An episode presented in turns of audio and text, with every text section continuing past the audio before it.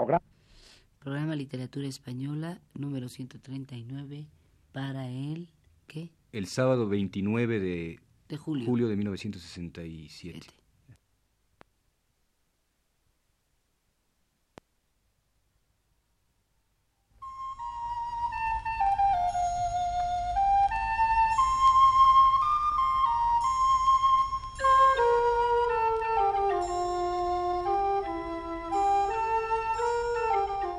Señoras y señores, muy buenas tardes.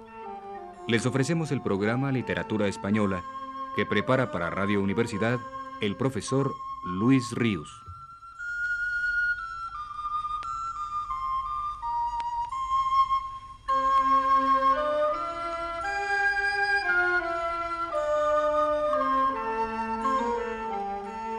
El profesor Ríos nos dice, empecé a hablar la semana pasada del hasta ahora último libro de Pedro Garfias, y hoy he de seguir haciéndolo. En un poema de Río de Aguas Amargas, que ese es el título de dicho libro, se hallan reunidos los cuatro verbos indicadores de los cuatro actos más definitorios que el poeta ve en sí mismo como esenciales. El poema dice así.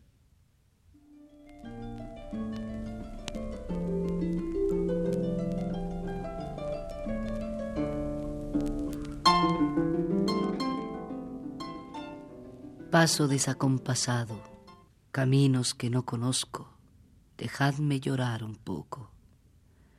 Grito desarticulado que no sé cómo acomodo, dejadme soñar un poco. Corazón acongojado de la pena de los otros, dejadme dormir un poco. Pueblo mío desgarrado, voz que revienta en sollozos, dejadme morir del todo.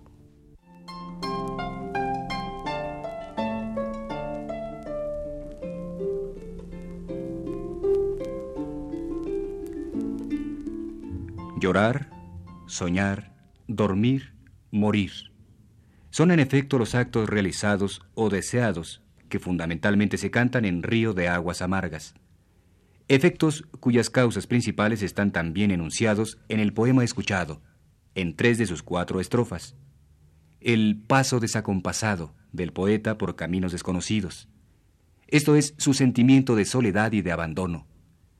Su sentimiento de solidaridad por la pena de los otros, que aumenta la congoja de su corazón. Y su sentimiento de destierro, doloroso sobre todo por la conciencia que el poeta tiene de que su pueblo se haya desgarrado. Hay poetas andariegos como Antonio Machado, como León Felipe y como Pedro Garfias. Y si en el segundo la alusión a su incesante caminar tiene sobre todo una intención simbólica, es el símbolo del destino mismo del hombre, en los otros dos tiene una intención principalmente biográfica y cotidiana. Es en los dos libros de destierro de Pedro Garfias, Primavera en Eton Hastings y Río de Aguas Amargas, donde aparece la imagen del poeta siempre deambulando a la deriva, por el campo en el primero, por las calles citadinas en el segundo. De su poesía anterior no surgía esta imagen suya. El poeta se hallaba con los pies firmemente asentados en el suelo, en su suelo, para cantar el mundo de su adolescencia en torno suyo, fijándose en él más que en sí mismo, o para cantar el brutal desgarramiento de esa realidad circundante y amada en los años de 1936 a 1939. Quien se movía de continuo ante sus ojos y necesitaba ser apresado en el verso para comprenderlo, era lo de afuera. Con el destierro se produce un cambio radical en la percepción del poeta. Lo asentado, lo inmutable, es el mundo en torno, y él la presa desasosegada que deambula sin cesar, huyendo, buscando, temiendo, sin rumbo. Ha perdido su rumbo, y a él es a quien su verso busca para fijarlo, para descubrirlo.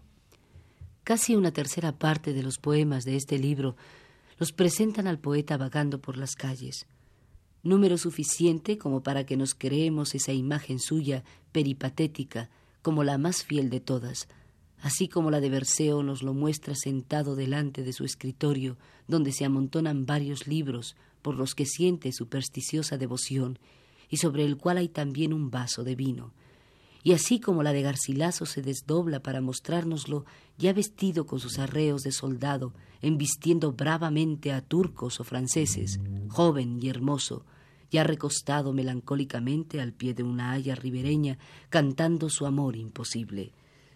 En ese vagar casi siempre nocturno de Garfias, y siempre tambaleante y enajenado siempre, como maravillosamente lo ha expresado en este poema. Él iba solo, tambaleándose, borracho de amor, borracho de hambre, borracho de alcohol, quién sabe. Él iba solo, tambaleándose. En ese vagar, digo, pueden ocurrir encuentros extraordinarios, pueden surgir compañías inusitadas, que si por un tiempo rescatan al poeta de su abrumadora soledad, al perderlos fatalmente, lo sumen en una soledad aún más dolorosa que la anterior, como aquel encuentro consignado en el poema intitulado Árbol, y cuya historia, oída de labios del poeta, cuenta así Santiago Roel.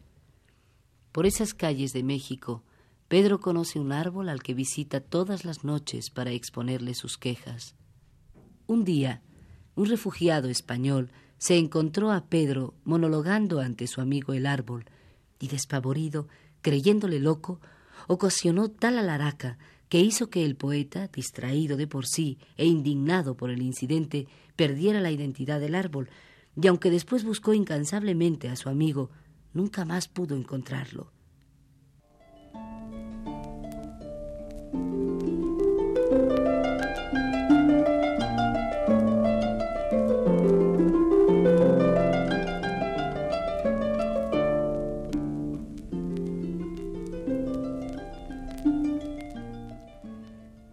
He conocido a un árbol que me quería bien.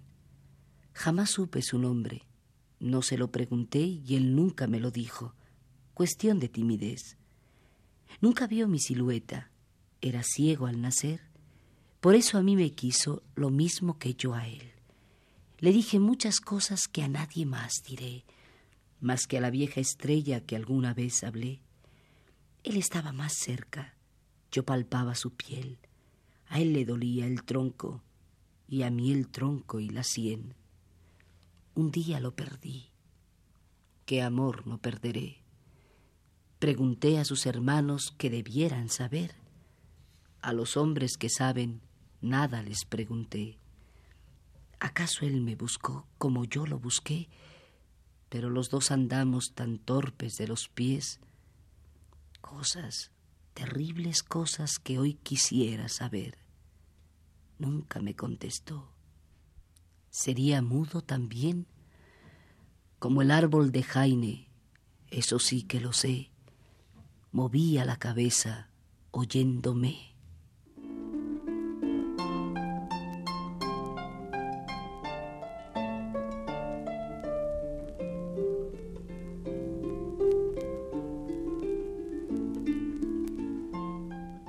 Otro de los poemas de Garfias que nos expresa con admirable fuerza ese dramático vagar callejero, que viene a ser día tras día la vida del poeta desterrado, es este.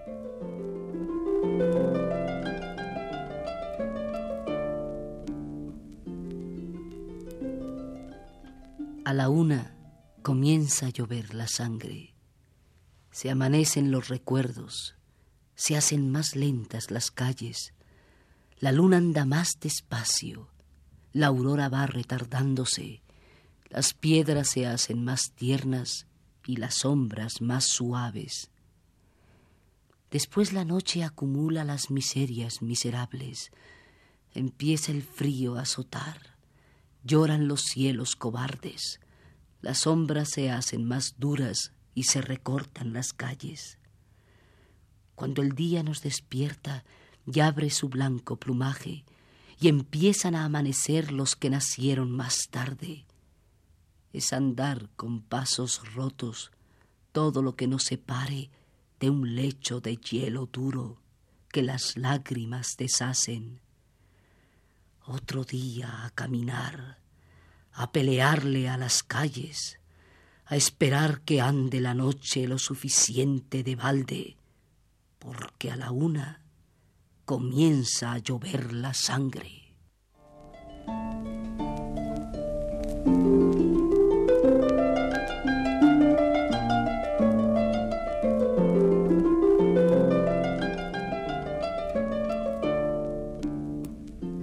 Errando, como huyendo de sí mismo, o al revés, buscándose a sí mismo, enajenándose de alcohol, escudriñando y al mismo tiempo rechazando sus recuerdos, buscando con quién hablar, hablando solo, pensando en sus versos, componiéndolos de memoria, trabajándolos en ella una y otra vez, acercándose a la gente, abriéndose a ella, tratando de penetrar en la verdad más profunda de las personas, amándolas día tras día también, sin tener que comer durante semanas enteras, otras veces sin dónde albergarse siquiera, peleándole, como a él le gusta decir, a la vida, a las calles, al hambre, a la soledad, a los recuerdos amargos.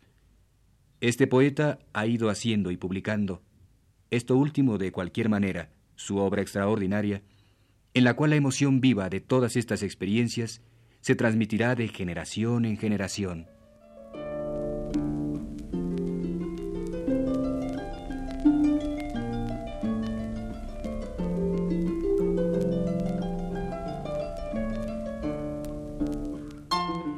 De los cuatro actos característicos, ya cumplidos, ya deseados, que motivan la poesía de Garfias, llorar, soñar, dormir, morir, es el primero el que con más frecuencia aparece en ella.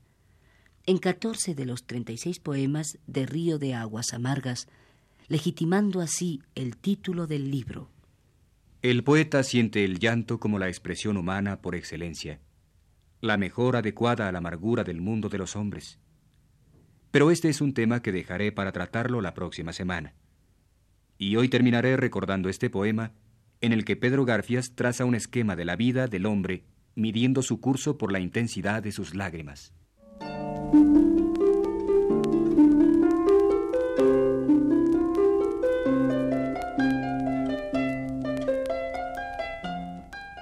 Cuando se nace se llora largo. Una pregunta. Mientras se vive se ahonda el llanto. Cada uno quiere buscar su luna. A la medida que el tiempo va, crece la sombra. La luz se acorta. Se llora más. Cuando se muere, ya no se llora.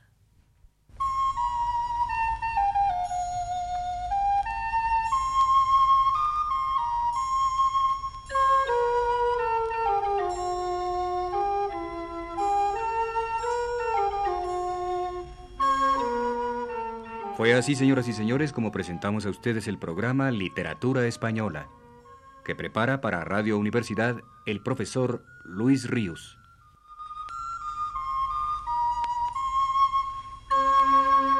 Grabación de Francisco Ortega y voces de Aurora Molina y Sergio de Alba.